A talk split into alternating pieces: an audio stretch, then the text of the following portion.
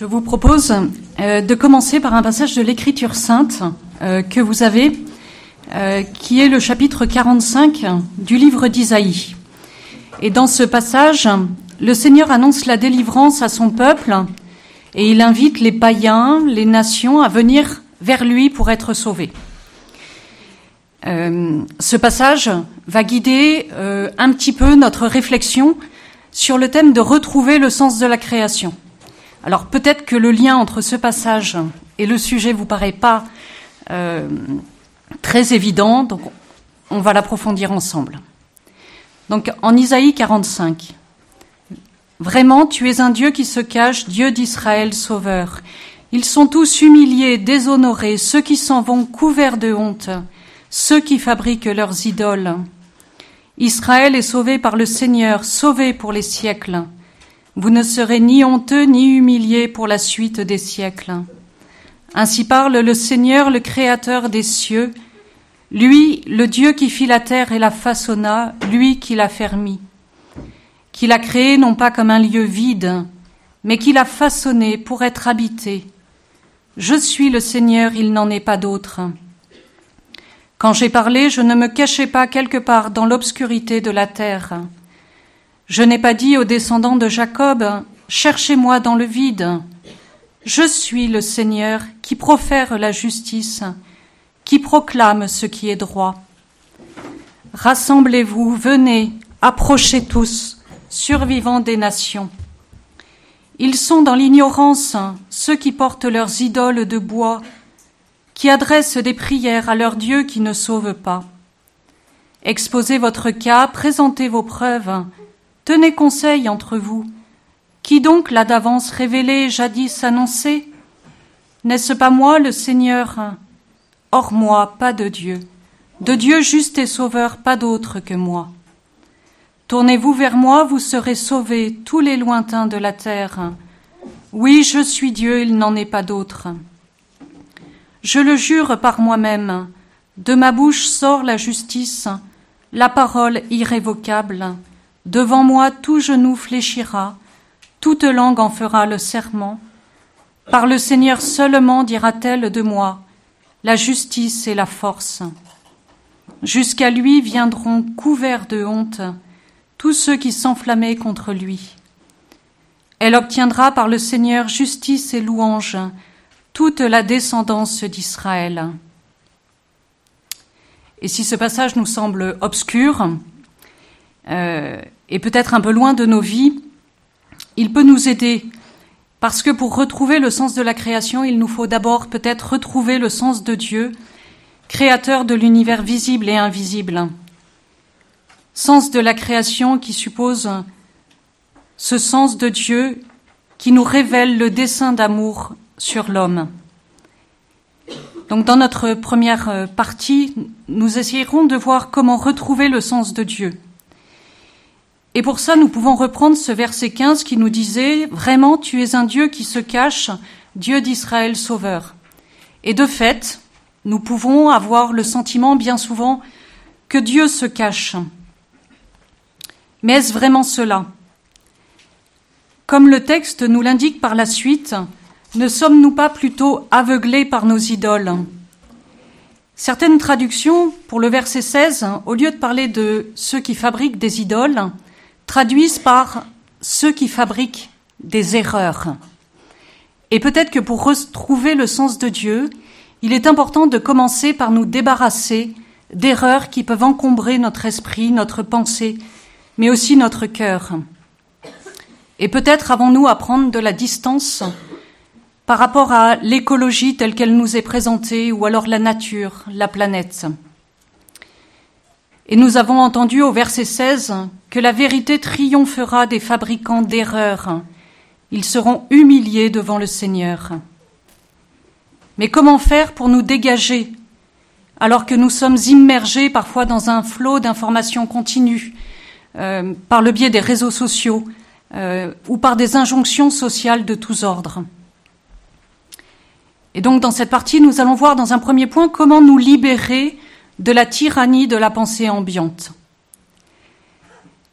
Notre capacité à penser selon un authentique esprit chrétien demande un combat. Et dans ce combat, nous pouvons être éclairés par le Père Jérôme, qui est un moine de Céphon, qui a vécu au XXe siècle. Et il nous invite à une certaine vigilance. Des courants de pensée, euh, sans dévoiler leur origine, peuvent se mélanger sans tapage à d'autres philosophies, à nos problèmes personnels, à notre religion. Et notre jugement de chrétien peut en être imprégné sans que nous en ayons conscience. En chez chacun de nous peuvent pénétrer des infiltrations de ces idées matérialistes ou athées, dans tous les recoins qui ne sont pas occupés par la foi théologale et par la grâce. Elles prennent chez nous de la place dans notre cœur à la faveur d'un retard de nos convictions religieuses ou alors et d'un décalage entre ces convictions et notre formation professionnelle ou notre formation culturelle. Euh, il donne un exemple assez intéressant.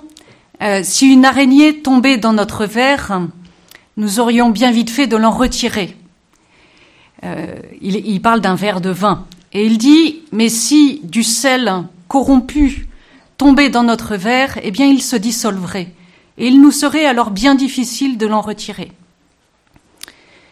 Et il tire cette conclusion, nous nous croyons indemnes.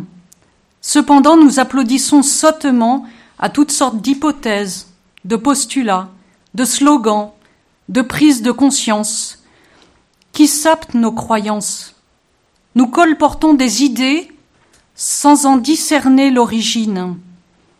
Le pire, dit-il, c'est que ces idées matérialistes peuvent demeurer dans notre esprit sans qu'elles s'entrechoquent violemment avec des idées chrétiennes qui devraient s'y trouver.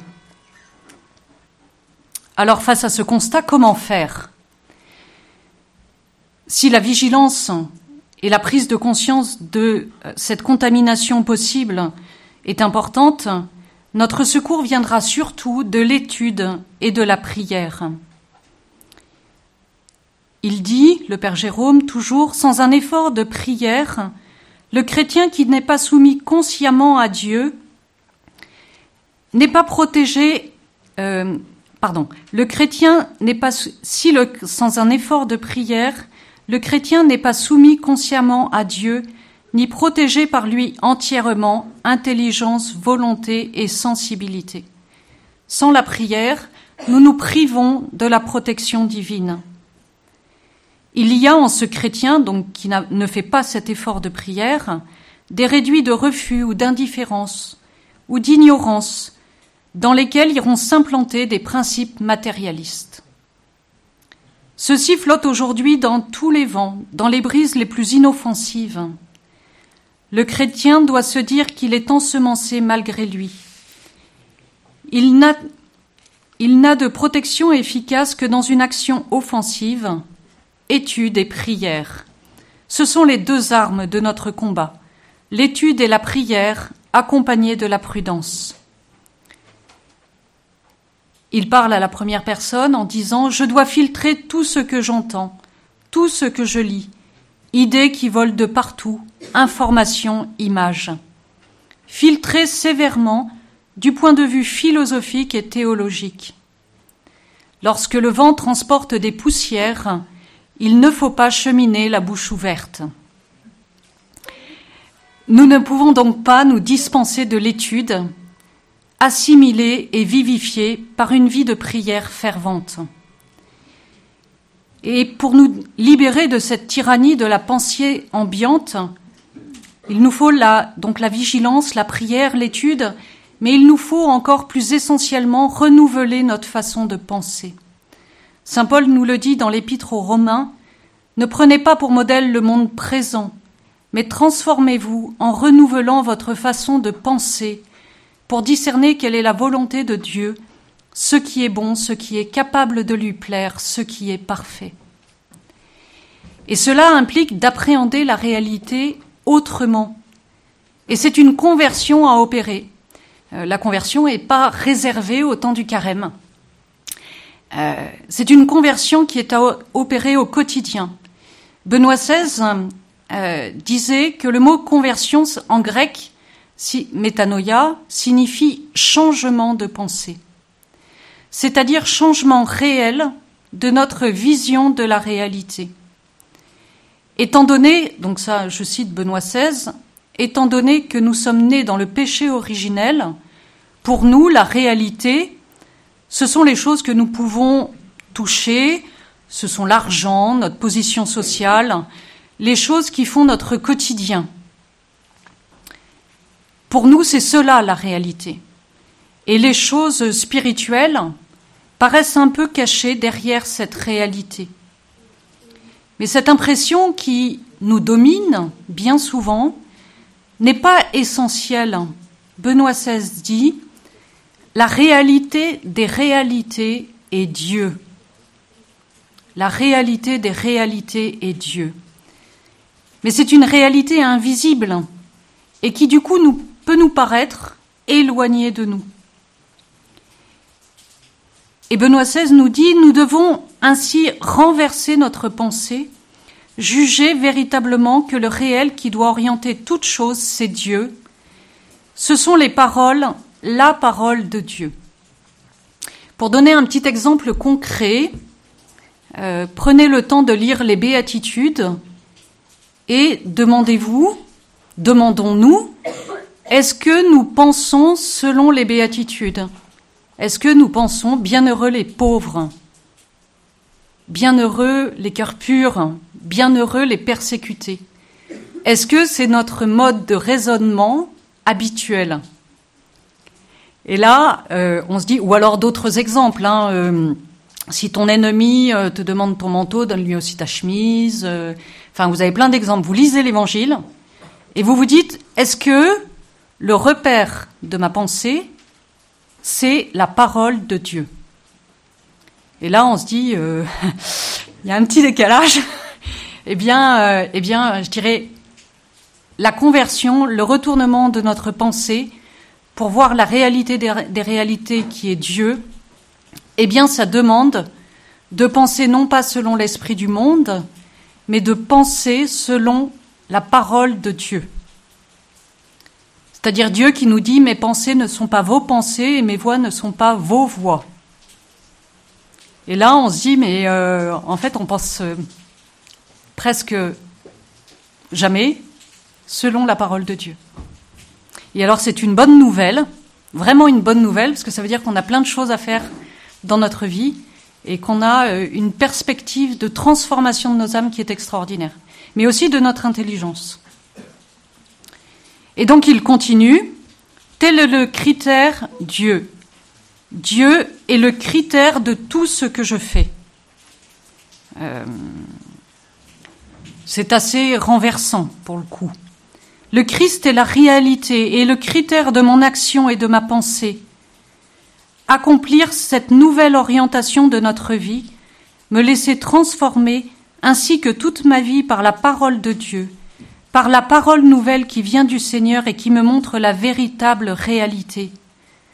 Ainsi je trouve la voie, la pensée devient foi, et ainsi je place ma confiance dans le Seigneur, je m'en remets au Seigneur, je vis avec lui, et je peux entreprendre son chemin en me plaçant véritablement à la suite du Christ. Et après nous avoir libérés euh, de la tyrannie de la pensée, eh bien, il nous faut redécouvrir notre Dieu comme créateur. Et Dieu se révèle de manière nouvelle par ce renouvellement de notre pensée. Voilà. Parce qu'on ne regarde plus Dieu avec des critères humains, mais on le regarde avec ce que lui-même dit de lui dans sa parole. Et au verset 18 d'Isaïe 45, il est dit, Ainsi parle le Seigneur, le Créateur des cieux, lui le Dieu qui fit la terre et la façonna, lui qui l'a fermie, qui l'a créé non pas comme un lieu vide, mais qui l'a façonné pour être habité. Je suis le Seigneur, il n'en est pas d'autre. Et nous ne pouvons qu'être saisis par l'actualité de cette parole adressée par le Seigneur. Et nous croyons que Dieu a créé le monde selon sa sagesse, qu'il n'est pas le produit d'une nécessité quelconque, d'un destin aveugle ou du hasard. Nous croyons qu'il procède de la volonté libre de Dieu qui a voulu faire participer les créatures à son être, sa sagesse et sa bonté. Et Dieu vient aussi nous éclairer par sa parole. Il vient illuminer notre intelligence. Et quant au verset 19, il nous dit, Quand j'ai parlé, je ne me cachais pas quelque part dans l'obscurité de la terre, je n'ai pas dit aux descendants de Jacob, Cherchez-moi dans le vide. Je suis le Seigneur qui profère la justice, qui proclame ce qui est droit. Et Dieu dit quand j'ai parlé. Ça veut dire que pour retrouver Dieu créateur, il faut accueillir la parole de Dieu. Et cette parole de Dieu engendre une nouvelle manière de voir les choses, en promouvant une authentique écologie, qui plonge sa, racine la plus profonde dans l'obéissance de la foi en développant une sensibilité théologique renouvelée à la bonté, en développant une sensibilité théologique renouvelée à la bonté de toutes les choses créées dans le Christ. Ça veut dire que l'homme a besoin d'être éduqué, d'être formé à l'émerveillement pour reconnaître la beauté authentique qui se manifeste dans les choses créées. Et en Isaïe, vous remarquerez qu'il a été dit deux fois, deux fois est employé le mot vide. Et ça nous pousse à affirmer une nouvelle fois la vérité du fait que les personnes humaines sont créées à l'image de Dieu afin de jouir de la communion personnelle avec le Père, le Fils et le Saint-Esprit et de la communion personnelle entre elles. Ça veut dire que le monde n'est pas créé pour être un lieu vide ce n'est pas simplement une réalité très étendue, qui peut être vide de sens. Mais toute la création est un lieu créé pour la communion personnelle, pour la communion avec Dieu et pour la communion entre nous. Et nous sommes appelés à cette communion interpersonnelle, et c'est elle qui nous est dépeinte dans la Bible très souvent. Et ce Dieu qui nous est présenté dans la Bible, c'est un Dieu qui est cause de tout. Et dans notre vision de la réalité, bien souvent, nous voyons les événements de notre vie, les choses qui nous arrivent selon les causes secondes. On voit l'enchaînement des faits, euh, les raisons objectives de nos malheurs, ou de nos difficultés, ou de nos joies. Et bien souvent, nous oublions de regarder la cause première qui est que Dieu l'a voulu ou que Dieu l'a permis. Et voir les choses selon Dieu, retrouverait, retrouver le sens de la création, ça veut dire retrouver cette cause première et voir les choses selon Dieu, ayant Dieu pour origine, même euh, dans les petites choses quotidiennes qui nous arrivent. Mais Dieu est aussi, s'il est cause de tout, il est aussi un être qui est extraordinairement agissant, d'une activité perpétuelle et universelle. Depuis la formation des nuages, depuis la pluie, la neige, la tempête, mais aussi les événements qui intéressent les peuples, et même jusqu'aux sentiments les plus intimes de nos cœurs, excepté le mal. Voilà. Euh, et Dieu se, se tient aussi très proche de nous. Il s'intéresse par-dessus tout à l'homme il le suit pas à pas au travers de toutes les vicissitudes de sa vie, au gré de sa liberté. Et au travers de tout ça, Dieu attire l'homme sur le chemin, il l'entoure de son amour. Et si vous regardez la Bible, si vous ôtez tous les passages où Dieu porte de l'intérêt à l'homme, eh bien, il vous restera pas grand-chose. Voilà. Il vous restera pas grand-chose. Parce que toute la Bible nous parle de cette proximité de Dieu créateur avec sa créature, l'homme, mais aussi avec sa création. Euh, oui, Dieu aime la création en général et tout particulièrement l'homme. Si Dieu n'aimait pas l'homme, il ne l'aurait pas fait. Dieu est amour. Et alors, comment faire pour retrouver le sens de Dieu, pour remettre Dieu dans notre vie, mais aussi dans notre pensée. Euh, il y aurait plein de moyens, euh, j'en ai choisi un, euh, qui est peut-être pas très connu et qu'on appelle la vertu de religion. Dieu dit dans Isaïe 45, Tournez-vous vers moi, vous serez sauvés, tous les lointains de la terre. Je suis Dieu, il n'en est pas d'autre. Devant moi, tout genou fléchira, toute langue en fera le serment. Eh bien, la vertu de religion, c'est quelque chose de très simple. C'est rendre à Dieu ce qui lui est dû. C'est la partie de la justice qui concerne Dieu, donc de la, vertu euh, cardinale qui concerne Dieu.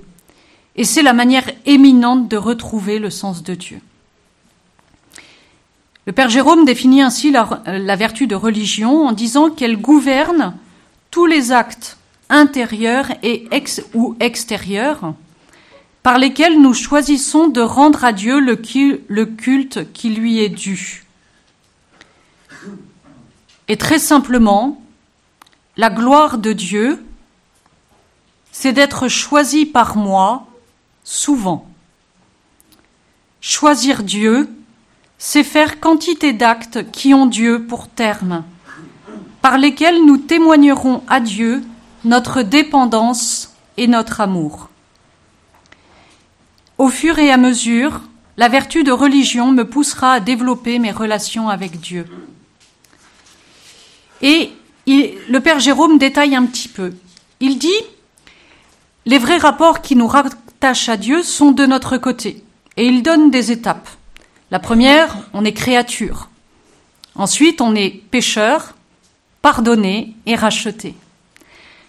Ensuite, on est serviteur, ami, puis enfant. Et plus tard, âme béatifiée. Mais ça, c'est pour plus tard. tous ces dons, euh, tous ces titres désignent des dons en fait qui nous sont faits. Dans aucun d'entre eux, nous n'avons un mérite. Euh, et en face, penché vers nous avant que nous soyons nous-mêmes tournés vers lui, il y a le donateur, celui qui nous fait ses dons. Donc vous voulez que je rappelle les étapes peut-être euh, Oui, j'ai vu des bulles qui se sont affichées. Donc, créature, pécheur pardonné et racheté, serviteur, ami, enfant ça présente une, certaine progression. Et le donateur, celui qui nous fait ses dons, il est créateur, rédempteur, maître, ami, père, bien suprême béatifiant. Vous pouvez mettre celui qui nous béatifie, qui nous rend bien heureux. Voilà, bien suprême béatifiant. Les bienfaits existent d'abord euh, notre religion est une réponse, elle est un retour. En Dieu, il y a tout ce vers quoi il fait bon retourner. Éloigné d'un père, on cherche à revenir. Éloigné d'un ami, on cherche à le rejoindre. Loin d'un sauveur, on désire se rapprocher. Loin du bien suprême, notre cœur va vers lui dès qu'il le reconnaît. C'est tout cela qui inspire et de plus en plus nos actes de religion. Et deviner que ces biens viennent de quelqu'un et lui dire notre gratitude, c'est déjà pratiquer une religion profonde. C'est-à-dire reconnaître que le fait d'être créature, d'être pécheur, pardonné et racheté, euh, d'être serviteur, ami, puis enfant, eh bien ce sont des dons qui nous sont faits. Et ce sont déjà, euh, c'est une grande grâce de le réaliser, une grande preuve de communion avec Dieu. Mais souvent nous sommes bien peu logiques. Nous sommes parfois spontanés à remercier un ami qui nous fait un cadeau. Et parfois nous avons bien du mal à remercier, à remercier pour ces dons qui nous paraissent tellement évidents qu'on en oublie que ce sont des dons. Et finalement, ils sont tellement énormes parfois qu'ils nous paraissent normalement acquis. Voilà. Et il faut du temps pour que les bienfaits essentiels, c'est-à-dire euh, ces dons les plus importants, soient perçus. Voilà. Et euh, dans cette vertu de religion, euh, nous pourrions reprendre le verset 20 du chapitre 45 d'Isaïe, où il est dit Ils sont dans l'ignorance, ceux qui portent leurs idoles de bois et qui adressent des prières à leur Dieu qui ne sauve pas. Euh, relevons ces idoles de bois. Le bois est très à la mode actuellement. Voilà. Je vous laisse faire le reste des commentaires. Et, euh, et le Père Jérôme dit aussi que la vertu de religion nous pousse à, à parler à Dieu, à dire mon Dieu d'abord de, de temps en temps, puis de plus en plus souvent. Et il dit, il l'écrit dans les années 60, pour ne jamais prier, l'homme doit distraire son intelligence ou raidir son cœur. Je m'arrête une seconde là-dessus. Euh, l'homme doit distraire son intelligence. La société actuelle vous propose une variété de distractions absolument extraordinaires. Et euh, quand on parle de raidir son cœur, eh bien, quand on a en direct des drames filmés, diffusés sur les réseaux sociaux, eh bien, ça forme notre cœur à une certaine indifférence, puis à un durcissement. Et donc, quand tout à l'heure j'ai parlé d'un combat, vous voyez bien que pour ne pas se laisser distraire ou que notre cœur soit raidi, eh bien, ça demande une résistance. Voilà. Parce que ce sont deux grands moyens utilisés pour que l'homme ne prie pas.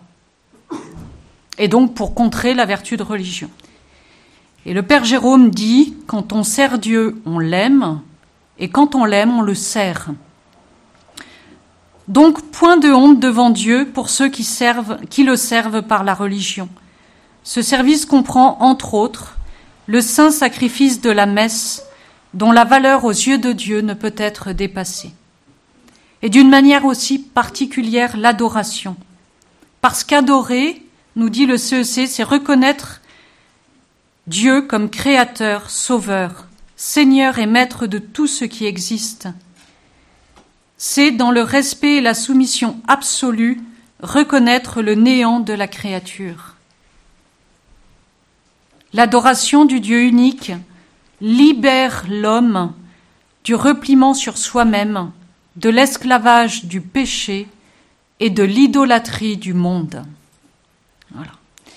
Et la pratique de la vertu de religion, eh bien, c'est un, antidote puissant pour contrer le matérialisme et l'athéisme en nos cœurs, en nos intelligences. Mais Jean-Paul II, euh, comme le dit Jean-Paul II, parce que les puissants ont tourné le dos au Christ, ce siècle qui s'achève, donc il parlait euh, à la fin du XXe siècle, continue à ignorer la perversion intrinsèque et les terribles conséquences de la culture de la mort. Il promeut l'écologie, mais ignore que les racines profondes de tout attentat à la nature sont d'abord le désordre moral et le mépris de l'homme pour l'homme. Et donc il nous faut aussi, pour retrouver euh, euh, le sens de la création, retrouver le sens de l'homme. Euh, je fais une toute petite parenthèse parce que l'homme fait partie de la création visible et un grand obstacle quand même pour retrouver le sens de la création, c'est un combat qui se joue de manière invisible. Voilà. Euh, Saint Paul nous dit revêtez l'équipement du combat donné par Dieu afin de pouvoir tenir contre les manœuvres du diable, car nous ne luttons pas contre des êtres de sang et de chair, mais contre les esprits du mal qui sont dans les régions célestes. Ça veut dire que le premier combat que l'on a à mener, il est invisible. Voilà. Et en avoir conscience, eh bien, c'est déjà le début de la victoire. Voilà.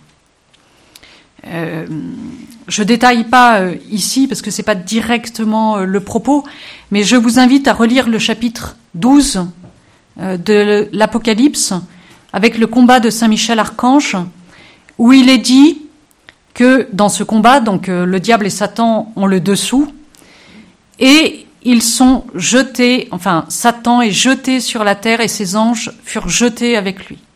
Et donc le combat qu'on mène euh, n'est pas un combat seulement euh, matériel, avec des êtres de chair et de sang, mais c'est un combat aussi spirituel. Et dans cette place de l'homme dans la création, eh bien, le combat est aussi spirituel. Et donc, pour retrouver euh, le sens de l'homme d'une certaine façon, ou en tous les cas le dessein d'amour de Dieu, il nous faut reconnaître notre condition de créature et sa fragilité. C'est vrai que Dieu a tout créé pour l'homme, mais l'homme a été créé pour servir et aimer Dieu et pour lui offrir toute la création. L'homme est la seule créature que Dieu a voulu pour lui-même, pour elle-même, on l'a déjà dit, et elle est destinée à la vie éternelle. Et cette destinée lui confère une dignité à laquelle aucune créature ne peut prétendre. Euh, les animaux ou les plantes ne sont pas destinés à la communion avec Dieu. C'est quelque chose qui est propre à l'homme, parce que l'homme est fait à l'image et à la ressemblance de Dieu. Et là s'enracine sa souveraineté au sein du cosmos, de la création tout entière, mais aussi son aptitude à la vie sociale, mais aussi sa connaissance et son amour du Créateur. Voilà. Euh, Saint Léon le Grand, dans un sermon, disait Chrétien, reconnais ta dignité, puisque tu participes maintenant à la nature divine, ne dégénère pas en revenant à la déchéance de ta vie passée. Rappelle-toi à quel chef tu appartiens, de quel corps tu es membre. Souviens-toi que tu as été arraché au pouvoir des ténèbres pour être transféré dans la lumière du royaume de Dieu. Et donc nous voyons bien dans cette citation que si nous avons une dignité imminente, nous sommes marqués par le péché, et que, comme Saint Paul l'écrit, je ne fais pas le bien que je voudrais, et je commets le mal que je ne voudrais pas. Et cette inclination au mal se manifeste dans un agir déréglé qui fait que nous détruisons parfois la création. Mais il faut rappeler que cette destruction elle n'est pas seulement une destruction de, du milieu naturel, mais il y a une destruction bien plus grave qui est celle du milieu humain. C'est bien de protéger les habitats des, euh, espèces, les plantes, euh, voilà, comme l'a dit frère Clément Marie ce matin. Mais euh, on s'engage trop peu, dit Jean-Paul II, dans la sauvegarde des conditions morales d'une écologie humaine authentique. C'est vrai que la Terre a été donnée à l'homme, mais Dieu a confié l'homme à lui-même. Et donc l'homme est chargé euh, de prendre soin de lui-même. Il doit donc respecter la structure naturelle et morale dont il a été doté. Cette structure euh, euh, naturelle et morale, la structure naturelle, c'est notre corps, euh, entre autres. Et il y a une écologie de l'homme. Euh, le pape François le rappelle, il dit, donc il cite Benoît XVI, Benoît XVI affirmait qu'il existe une écologie de l'homme parce que l'homme aussi possède une nature qu'il doit respecter et qu'il ne peut manipuler à volonté. L'acceptation de son propre corps comme don de Dieu est nécessaire pour accueillir, pour accepter le monde tout entier comme don du Père et maison commune. Apprendre à recevoir son propre corps, à en prendre soin, à en respecter les significations est essentiel pour une vraie écologie humaine. Chacun de nous possède sa manière d'être au monde, sa manière de voir, de penser, de sentir, de s'engager dans un échange mutuel avec d'autres personnes qui sont elles aussi définies par leur identité sexuelle. Les rôles attribués à l'un et l'autre sexe peuvent varier dans le temps et l'espace. Mais l'identité sexuelle de la personne n'est pas une construction culturelle ou sociale. Personne ne peut décider de porter atteinte à la ressemblance divine. Et donc si l'on doit respecter la structure naturelle, on doit aussi respecter la structure morale dont l'homme a été doté. Et cette structure morale, c'est ce que l'on appelle la loi naturelle. Par sa création à l'image et à la ressemblance de Dieu, l'homme participe à la sagesse, à la bonté du Créateur. L'homme possède euh, la maîtrise de ses actes, mais aussi la capacité d'agir euh, en vue de la vérité, en vue du bien. Euh, par sa raison, l'homme peut discerner ce qui est bien et ce qui est mal. Dans l'âme de chaque personne humaine est gravée une loi, et c'est ce qu'on appelle la loi naturelle. Alors il faut éviter un contresens sur loi naturelle. Le terme naturel ne veut pas dire que c'est une loi qui provient de la nature, au sens de la nature euh, des plantes, des animaux, etc. Mais naturelle, au sens, elle est liée à la nature propre de l'homme. Voilà. Euh, cette loi naturelle est liée à la nature propre de l'homme. Et cette nature, euh, cette loi naturelle, rappelons-le, elle est immuable, elle est permanente à travers les variations de l'histoire. Elle demeure malgré les changements culturels, des idées et des mœurs. Et même si on renie jusqu'à ses principes, on ne peut pas la détruire ni l'enlever du cœur de l'homme. Et dans un texte euh, euh, de la Commission théologique internationale qui s'appelle Communion et service, il est dit Cette loi naturelle amène la créature rationnelle à rechercher la vérité et le bien dans la souveraineté qu'elle exerce sur l'univers. Créé à l'image de Dieu, l'homme n'exerce cette souveraineté sur la création visible qu'en vertu du privilège que Dieu lui a conféré et elle développe toute une notion d'intendance en disant que l'homme n'est pas propriétaire, dépositaire, mais intendant. Et elle a cette phrase euh, redoutable, l'intendant doit rendre compte de son service et le maître divin jugera ses actions. Nous aurons à rendre compte euh, voilà, de l'intendance que nous aurons exercée sur la création. Euh, l'heure a sonné. Euh, je suis censée m'arrêter. Je vais continuer deux minutes juste pour finir. Deux points à relever. C'est celui de la famille et de la défense de la vie, qui sont très liés à cette question de l'homme, parce que cette écologie humaine, s'il faut respecter la vie des plantes, comme l'a dit frère Clément Marie, la vie humaine est bien plus précieuse et cette vie humaine, cette, euh, cette défense se fait dans la famille. Parce que si dans la famille, euh, on n'apprend pas à respecter la personne humaine, on ne respectera pas davantage la création et la nature. Voilà.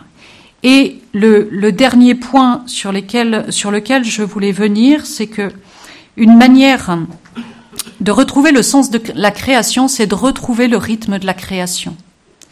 Et ce rythme, il nous est dit dans le livre de la Genèse euh, que le septième jour, Dieu se repose de toute l'œuvre qu'il avait, avait faite, il bénit le septième jour et il le sanctifie. Et ce repos du septième jour euh, est essentiel parce qu'en vivant selon le rythme de la création, nous retrouvons ce sens premier de dépendance avec Dieu. Et bien souvent, l'homme a perdu le sens du dimanche. Euh, et ce repos est nécessaire au corps de l'homme, mais aussi à sa vie spirituelle. Et si déjà nous respectons le dimanche et ne faisons pas d'œuvres serviles, bien souvent nous remplissons ces journées d'activités parfois débordantes et accaparantes. Et désobéir à cette loi du repos dominical peut être gros de conséquences. Parce que ce repos demandé par l'âme C'est un cycle vital pour notre respiration spirituelle. Reposer son âme, ça veut dire prendre un temps de lecture spirituelle, de prière silencieuse, de formation de notre foi par la réflexion. Et ainsi, par le respect du dimanche, nous retrouvons le rythme de la création. Voilà. Et je finirai par, euh, par ce mot, le don des dons que nous recevons, comme le dit Saint Paul, le don gratuit de Dieu, c'est la vie éternelle dans, notre, dans le Christ Jésus notre Seigneur. Et Saint Paul nous encourage en nous disant, Mène le bon combat, celui de la foi, empare-toi de la vie éternelle, c'est à elle que tu as été appelé.